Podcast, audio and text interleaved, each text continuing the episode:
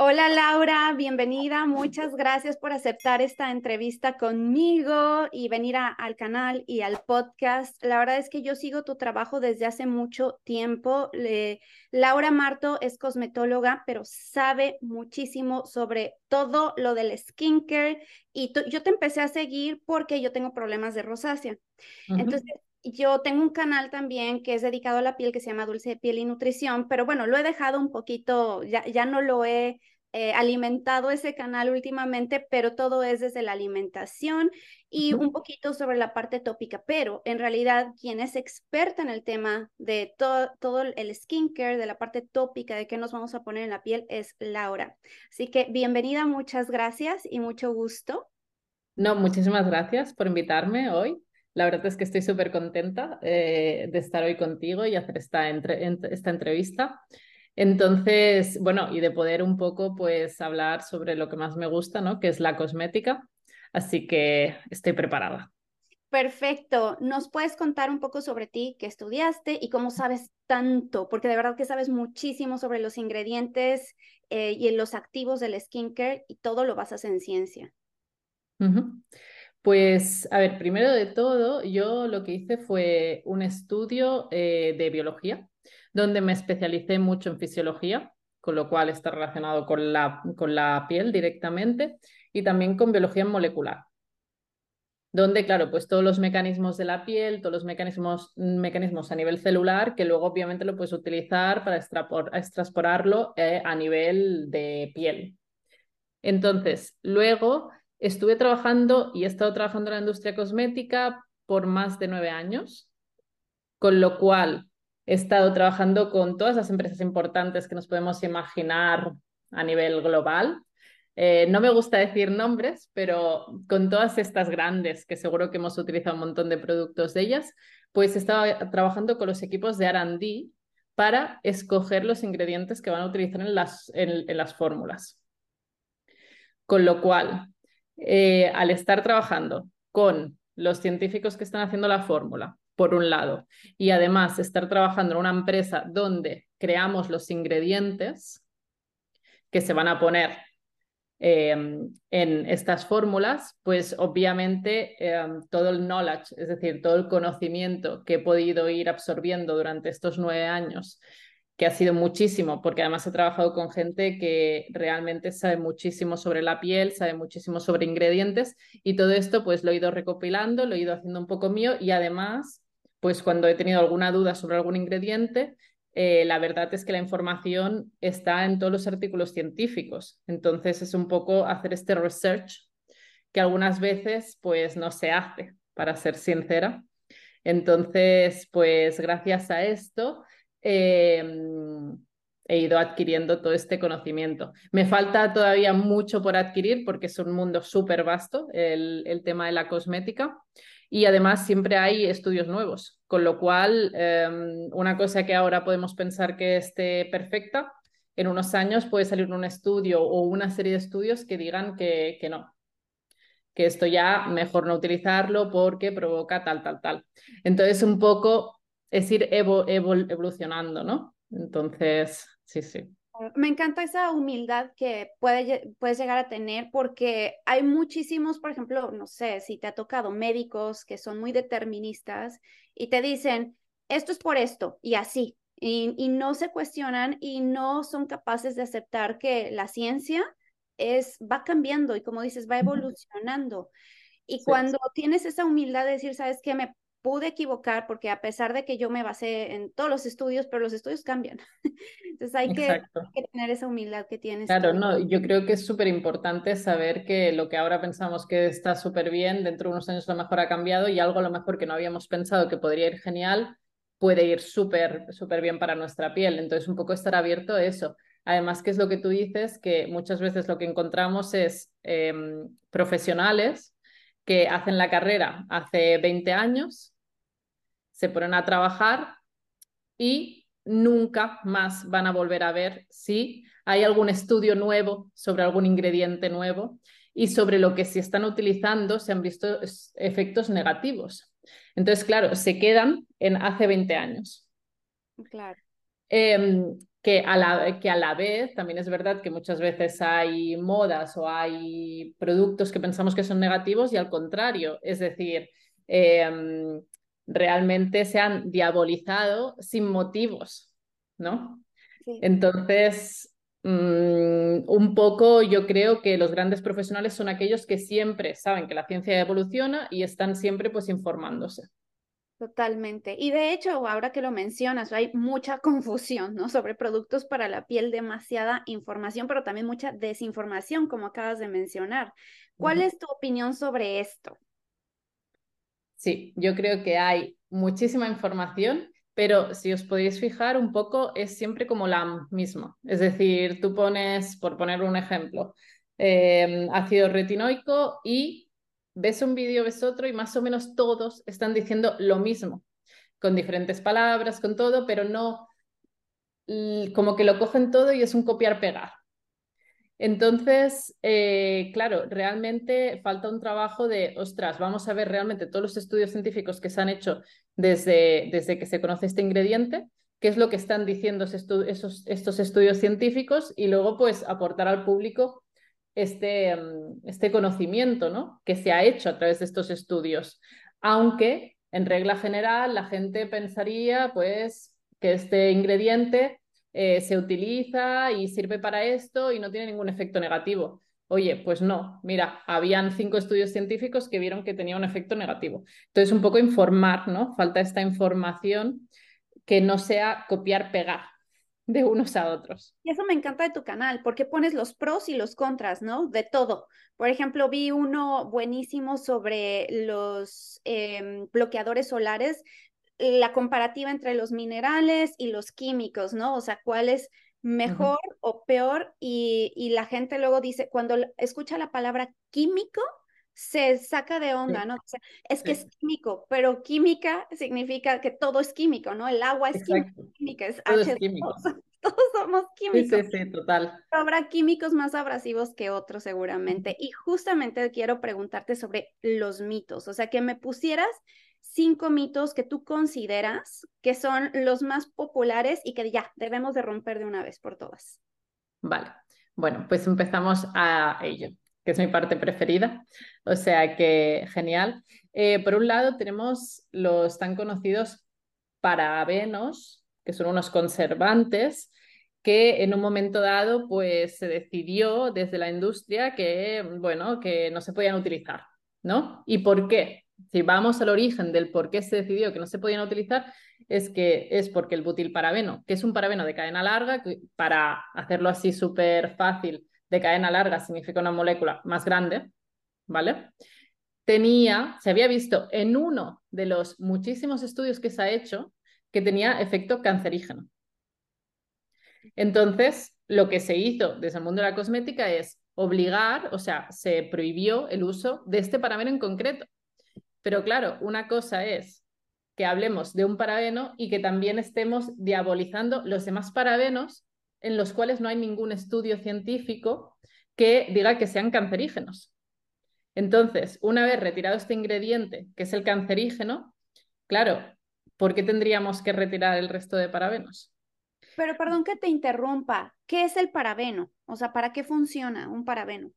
Es un conservante, es decir, lo que hace es crear una estabilidad en la fórmula, la cual, por ejemplo, cuando una fórmula nos dicen eh, una vez abierta, pues puedes conservarla X tiempo, eso es gracias al parabeno. Incluso cuando la producen hasta que tú la vayas a conservar, se conserva gracias a que tenga conservantes. Y estos conservantes mm, hay muchísimos y uno de los más utilizados a nivel mundial son los parabenos. Y de hecho, mm, en Japón, por ejemplo, para poner un ejemplo, em, tú cuando hablas de parabenos, para ellos es un conservante muy seguro y siempre quieren que lleven parabenos. Si les hablas de sodium benzoate o potassium sorbate, que son los parabenos, ahí son los, perdón, los conservantes que utilizamos nosotros en general, más eh, pues Estados Unidos, Europa, lo que, mm, lo que ellos eh, tienen es sensibilidad a estos conservantes, con lo cual ellos prefieren utilizar parabenos.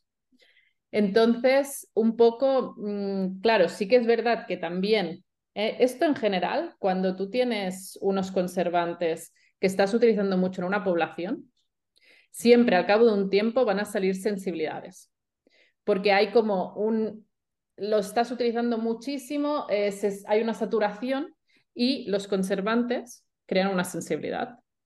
Entonces, es verdad que los parabenos también han creado sensibilidades de lo mucho que se han utilizado, pero eso no quiere decir que no sean unos conservantes seguros y robustos. Entonces, eh, un poco también tenemos que saber que en general el ciclo de un conservante siempre va a ser este, siempre van a salir. Ahora seguramente dentro de unos años, pues saldrá con el sodio benzoate y el potasio sorbate que tanto nos gustan ahora, saldrán sensibilidades. Pero por, de, por la sobreutilización del conservante en, el, en, la, en la población.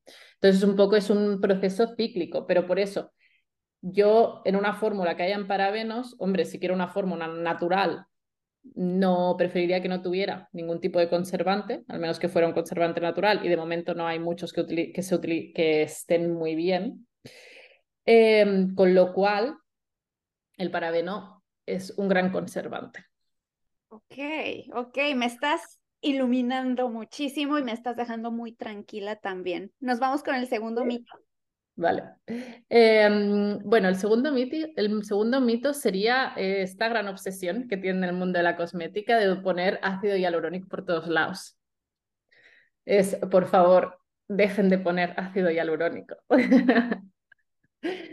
Em, de hecho, es un ingrediente, a ver, que sabe decir que, pues bien formulado, eh, con la molécula adecuada, en el ambiente adecuado, etc., obviamente, no vamos a mentir, tiene pues unos beneficios reales, pero por otro lado eh, también puede estar contribuyendo a tu desecación de la piel. Entonces, claro, hay un riesgo que con la información que te dan las marcas, tú no puedes estar seguro de lo que están poniendo. Con lo cual, yo utilizaría otro tipo de hidratantes, si lo que quiero es un boost de hidratación para mí es un ingrediente que está demasiado utilizado en el mundo de la cosmética. Y mm, simplemente por poner ácido hialurónico, que además hay ácidos hialurónicos de precios súper baratos que incrementen el precio de la fórmula, pues me parece que no tendría que ser así. Yo, esto fue lo que he leído, investigado, tú me dirás porque tú eres la experta. Mira, yo con el tema de la rosácea he estado utilizando un buen de ácido hialurónico un, un tiempo. Es más, compré esta fórmula de The Ordinary, que es ácido hialurónico puro, y me lo ponía. Me fui a, la nieve, fuimos a esquiar y yo así, cada vez que se me resecaba la piel, ácido hialurónico. Media hora después, la piel sí, peor. Y otra vez me era un clima seco.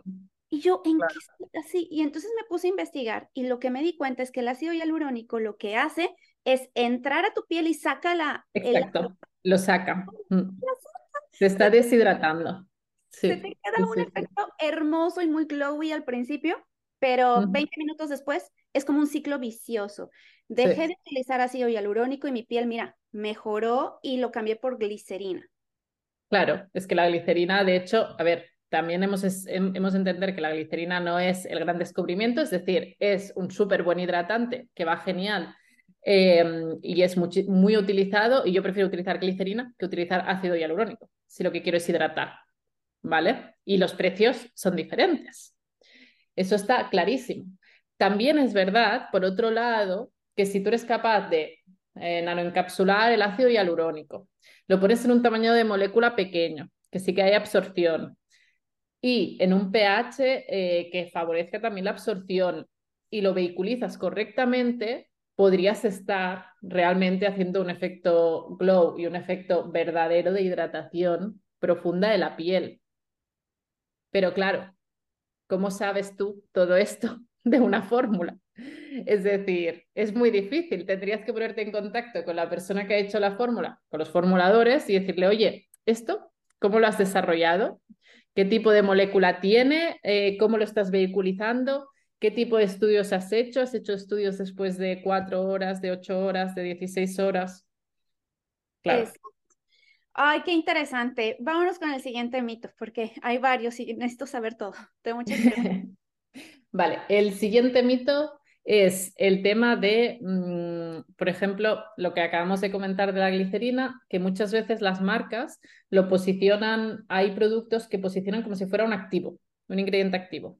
Y como le llaman ingrediente activo, automáticamente creen que pueden estar em, cobrándote más dinero, ¿no? Porque si tiene un ingrediente activo, obviamente puedo subir el precio del producto.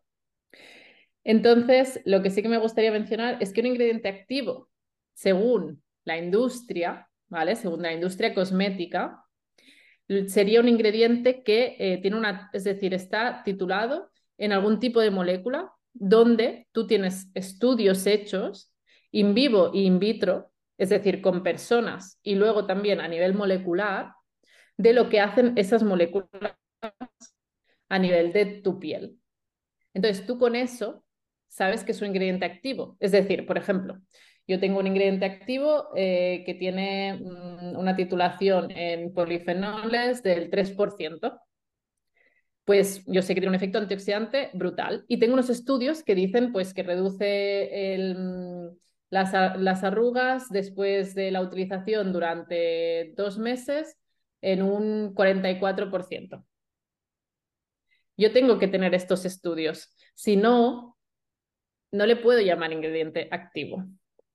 Porque no es lo mismo, claro, no cuesta lo mismo ese ingrediente, es decir, para, para el productor, es decir, para una marca cosmética, no cuesta lo mismo comprar un ingrediente que tiene todos esos estudios que comprar, por ejemplo, eh, extracto de coco. Los precios son diferentes.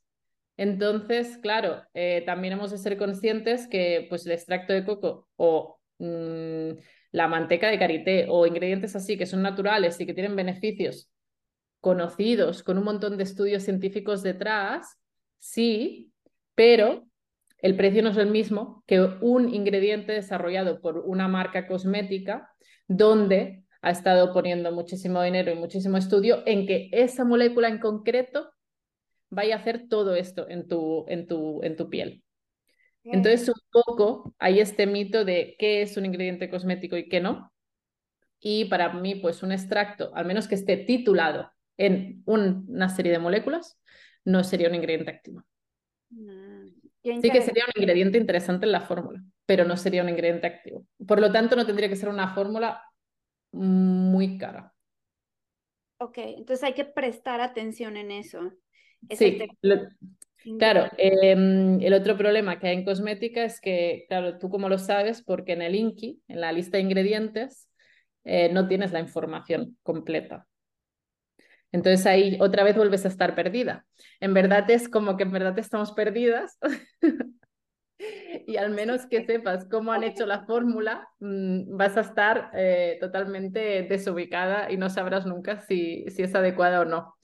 Pero podemos meternos a la página de, de, la marca y hacer un poquito más de investigación. Exacto. Podemos hacer más investigación. Puedes un poco también ver el perfil de la marca. Es decir, hay marcas que pues son muy serias y realmente hacen muchísimos estudios asociados. Incluso hay marcas que con su producto final, ¿no? Cuando ya tienen su formulación, hacen estudios en vivo con voluntarios y tienen todos los resultados. Entonces, por lo menos saben cómo funciona su producto en una serie de voluntarios. Que eso ya es muchísimo, porque la mayoría de marcas, obviamente, como esto cuesta mucho dinero, la mayoría de marcas eso no lo hacen.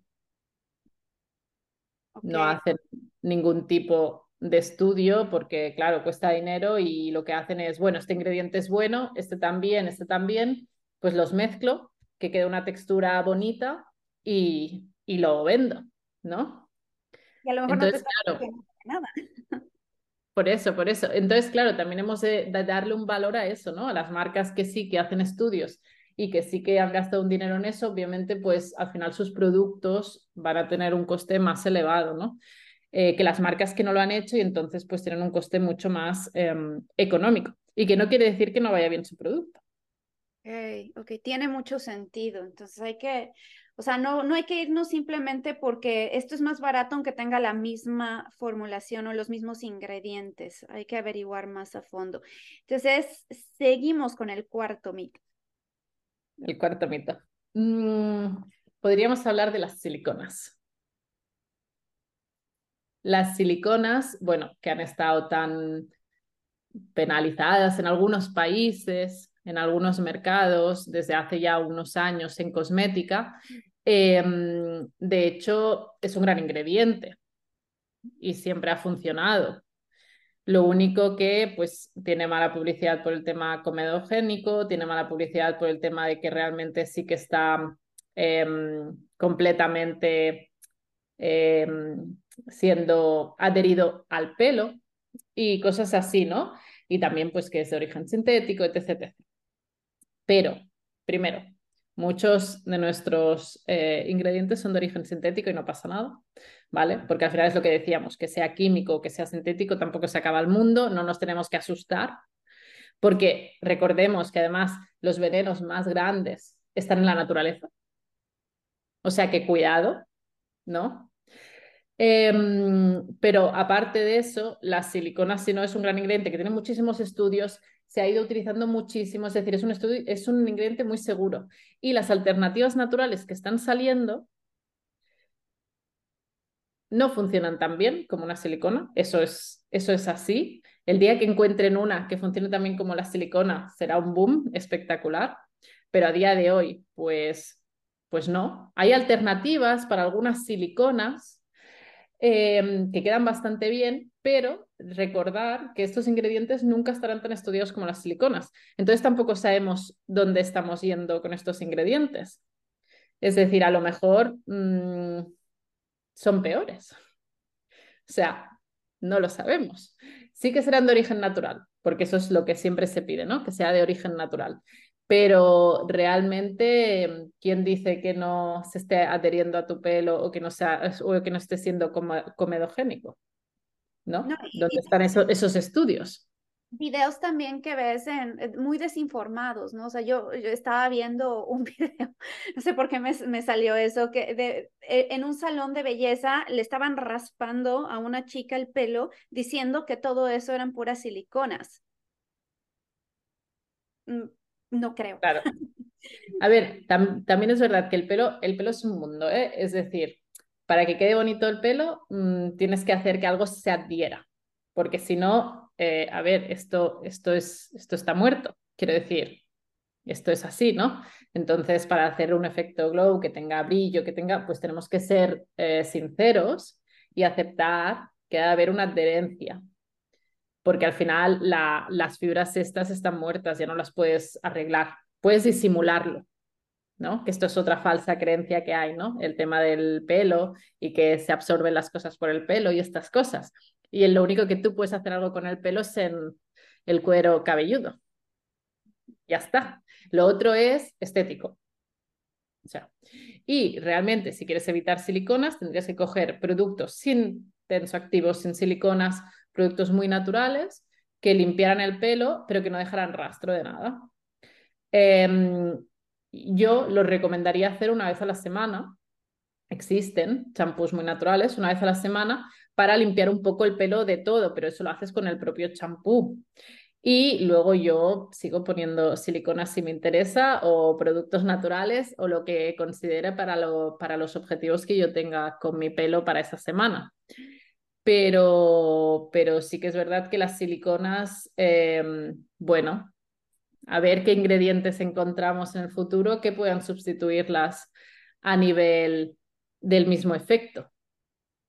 Ok, bueno, entonces eh, quedamos con los parabenos, el ácido hialurónico, los ingredientes activos, las siliconas y nos quedan el siguiente. Hay uno que es un poco em, también un poco, eh, como diríamos,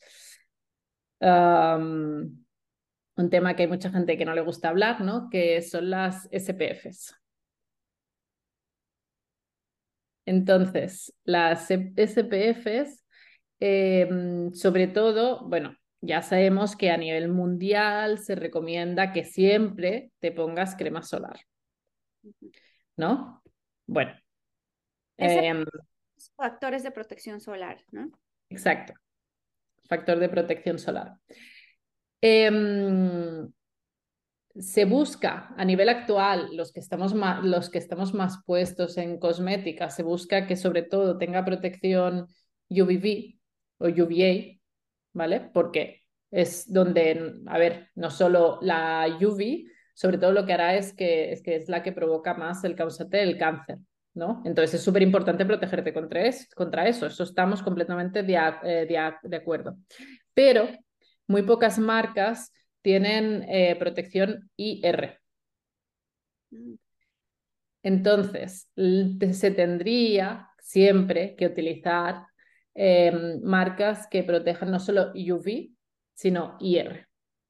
Y lo ponen en los packagings. O sea que, eso ya, mm, de hecho, si lo buscas por internet, ya hay bastantes marcas que, mm, que, que protegen contra el IR, pero el IR ya hay estudios científicos en los que dicen que eh, está causando muchísimo el envejecimiento prematuro de la piel. Con lo cual, claro, es súper importante que si ya que te has puesto crema solar para obviamente no tener cáncer, pero obviamente tampoco no envejecer más rápido, pues eh, tendrías que estar también protegida contra el IR. Y estos son los que vienen eh, en el paquete con el P más, más, más. Eso sería la UV. Ese es el UV, pero... como, el... como el IR no hay nada oficial, digamos, o sea, no, no hay nada, se está construyendo, ¿eh? o sea, cada vez hay más información, o sea, se está construyendo, se está haciendo un trabajo por detrás, eh, pero eh, sí que lo que puedes ver lo ha de poner específicamente, ha de poner IR, IRA, IR, ha de poner IR. Ok, ok, hay que, hay que tomar eso en cuenta. Y te digo algo, aquí en Estados Unidos, los bloqueadores solares de lo que he visto no son tan buenos, no tienen tanto factor de protección comparado con los que están en Europa, incluso en Latinoamérica. aquí en Estados Unidos, no sé por qué prohíben muchas cosas en ese sentido, pero dejan otras que sí está comprobado que pueden llegar a ser cancerígenos. Entonces me, Sí, es el tema de los, de los protectores solares es, es muy controverso porque hay muchos productos, hay muchos ingredientes que se están utilizando comúnmente y son, mm, bueno, son fatales para nuestro, para nuestro organismo. Quiero decir, y se ha visto, se ha visto ya que van al feto si tú estás embarazada, eh, que puede, o sea, que realmente son muy peligrosos. Pero em, bueno, sí que es verdad que depende del país dejan algunos, dejan otros, recomiendan unos, recomiendan otros. Eh, es un tema que hay tantísimos que es súper difícil eh, controlarlo. Entonces, a mí me gusta más el bloqueador físico, ya que realmente hace que no penetre nada y ya está. O sea, el, el, mineral que hace que no penetre y fuera. Sí que es verdad que te quedas más blanquito, ¿no? Pero, bueno, a mí personalmente es el que, el que me parece más seguro, aunque también he de decir que investigando también em, lo, lo, cuestionan bastante. O sea que en verdad de, protección solar em, no habría ninguno que dijeras, ostras, este es súper seguro, este es el que voy a coger. Qué difícil. Sí, sí, sí, este es tan difícil, tan difícil, tan difícil que ahí sí que no, o sea, tengo que ser sincera y hasta yo cuando voy a comprar eh, decido incluso ni mirar la lista de ingredientes, lo que hago es cojo una marca que me fío de ella, más o menos, y digo, tiene UV y R, factor alto, 50, fuera. Y ya está porque si no me podría volver loca, pero literalmente loca. Si tengo que poner a hacer, yo, yo creo que, no, que nunca acabaría, nunca podría llevar ninguno. No, y más si la teoría es que te tienes que estar colocando el, bloqueador solar cada tres horas, ¿no? Entonces estás poniendo todos esos ingredientes en tu piel. Cada vez, imagínate. Claro, Mm, claro, por eso hay otro tema de controversia con este tema, es que mm, personalmente hay muchos días que no me pongo protección solar. Nada. Ok. Nada. Y ahí lo dejo. Y hago bomba de humo y me voy. no hablemos más. Bueno, pero te voy a decir una cosa, tienes una piel preciosa, preciosa y tienes el, el pelo más largo incluso que el mío y déjame, te digo que lo tengo Yo largo. creo que estamos allí, ¿eh? De verdad, ahí andamos, mira, ve hasta Sí, dónde sí. lo... Ah, sí, sí. Claro, yo ahora lo tengo con, con una cola, entonces tampoco puedo, Lo tienes larguísimo. pero... No, yo creo que sí me ganas, ¿eh? Ya. Laura ganó, me mató. No, y tienes una piel muy bonita, muy cuidada, entonces cu- cuando haces todo bien, ¿no? Y, y dices, bueno, hoy voy a descansar por completo del bloqueador solar, este, pero me imagino que utilizas eh, una gorra, un sombrero. Claro, gorra, gafas, no me expongo las horas eh, de más eh, irra- irradiación. De hecho, con el móvil, ¿no? Mm, Te lo dice la aplicación.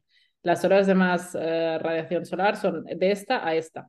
De esta a esta tendrías que protegerte. Bueno, pues, mm, por ejemplo, personalmente en España hay muchos veranos que yo en las horas de más radiación no estoy saliendo de casa. Ok. Entonces, ¿para qué si voy a salir por la noche cuando no hay sol?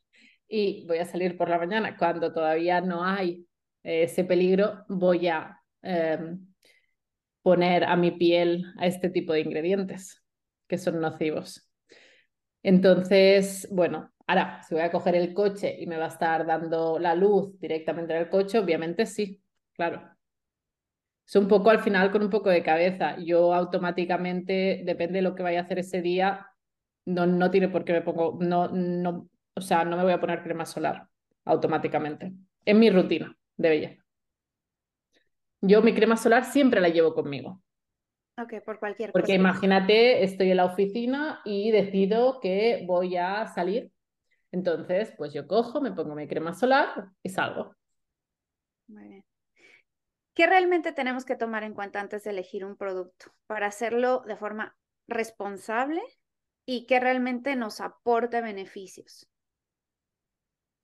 Pues nos aporta beneficios, sobre todo eh, los ingredientes que este va a llevar. Entonces, obviamente, el Inki siempre nos lo hemos de mirar.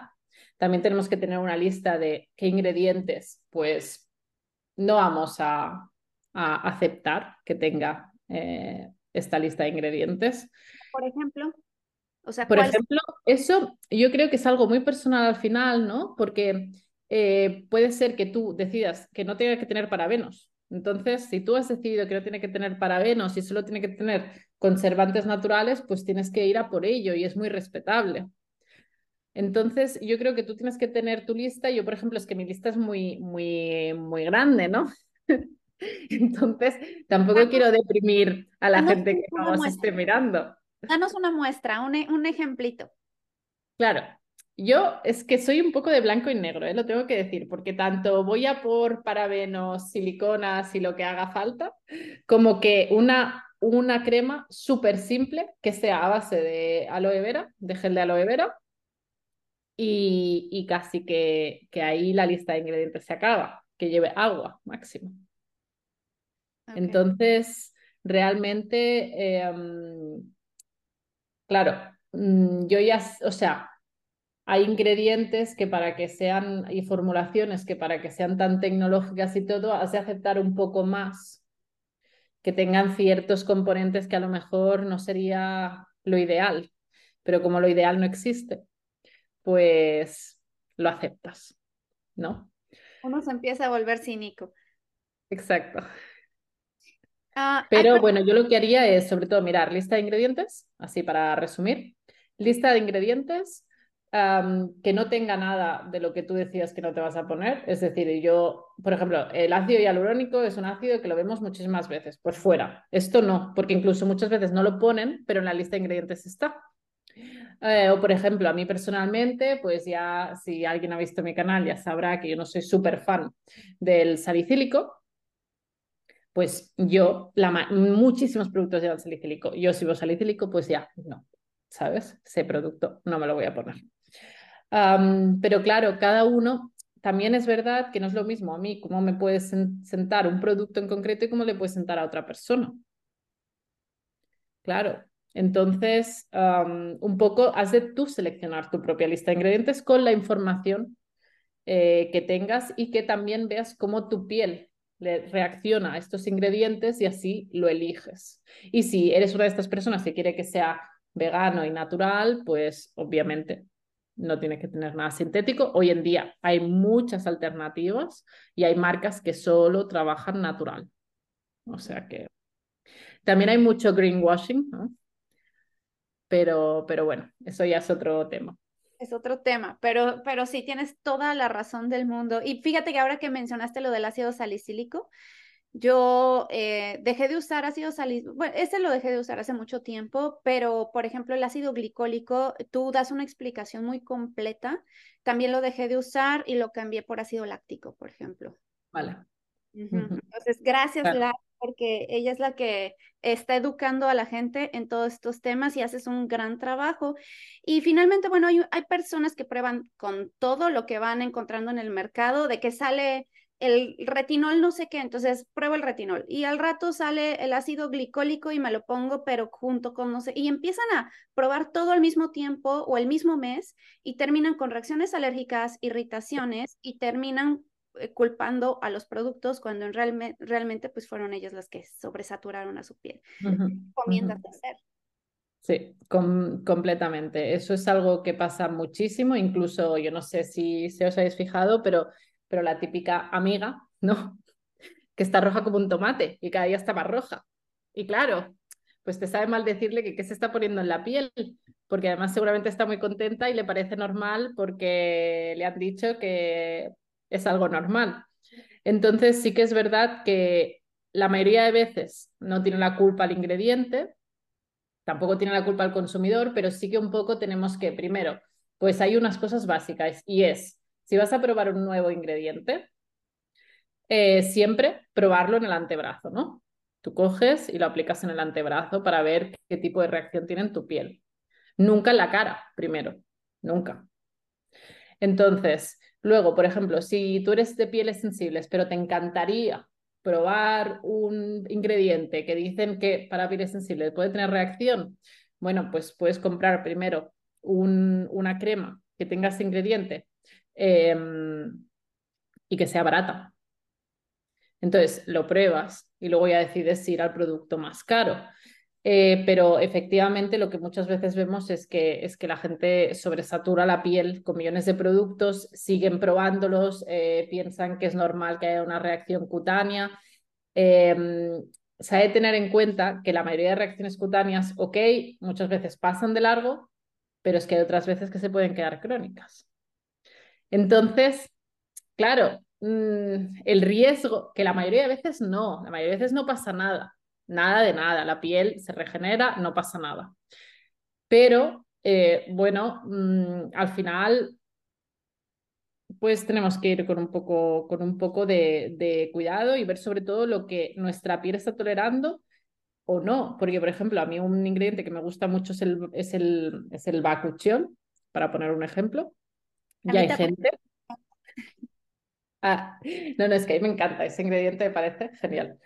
Mm, y además puedo comer todo el chocolate que quiera, que no me salen granos, o sea que, que es como mi vida en, entera. y en cambio hay gente que realmente le sale una reacción brutal. Entonces, obviamente eso no, no es normal. Déjalo de utilizar ya. No dejes que la piel se habitúe a eso.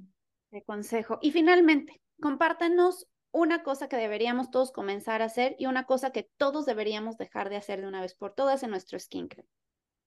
Bueno, pero mm, ahí voy a ser un poco más drástica. Mm, y a mí ya sabes que me gusta más dar información de esto, esto es lo que hay y tú decides, pero em, yo lo que sí que haría, ya, seguro, seguro, es IR, protégete contra el IR, ya, estás llegando tarde. Mm, y luego, em, no os preocupéis, yo también he llegado tarde, o sea, me enteré hace poco, así que ya vamos tarde. Em, y otra cosa que sí que, pues, yo personalmente dejaría de hacer ya es utilizar utilizar ácidos de manera continuada sin parar. Ok. Cualquier ácido, glicólico, salicílico. Mm, yo creo que es importante dejar a la piel descansar. Ok, cualquier activo, lo que sea. Lo que sea, creo que es importante a la piel dejarla descansar. Insisto. Es decir, aunque no estemos tan guapas, digamos, durante un periodo de tiempo, pues escoge un periodo de tiempo en tu agenda que te sea menos igual estar tan guapa, digamos, y dejas un poco descansar a tu piel de eh, tanto tratamiento.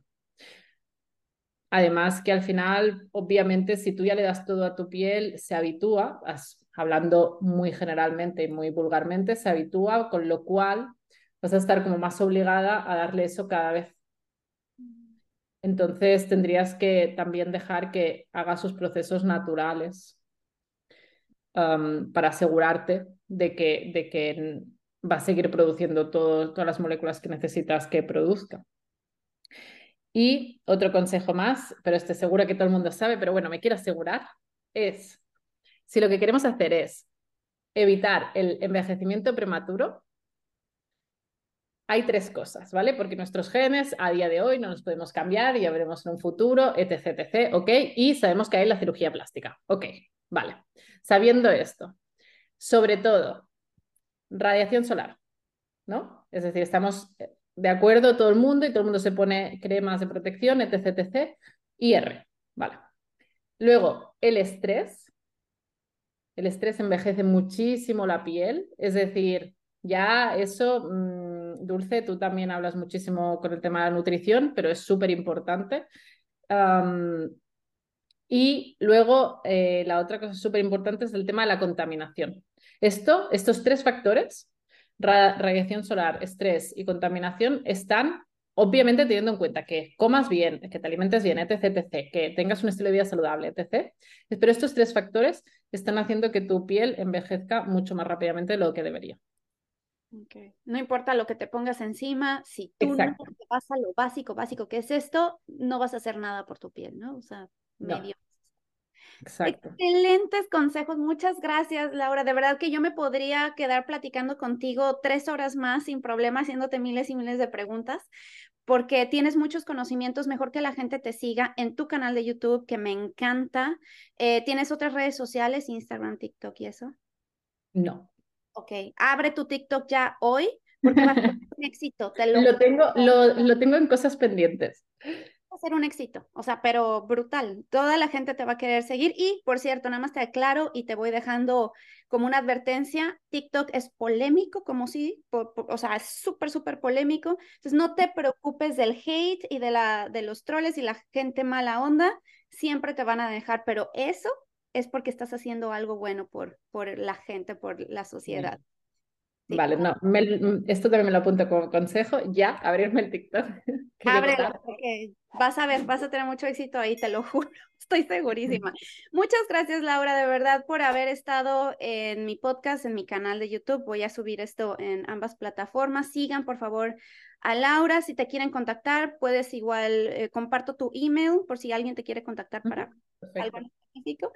Y pues muchas gracias nuevamente. Un abrazo. Pues muchísimas gracias. Eh, ha sido un placer y yo también me hubiera quedado horas y horas. Espero haber sido lo más clara, clara posible porque muchas veces con tanta información para mí también es difícil poderla transmitir.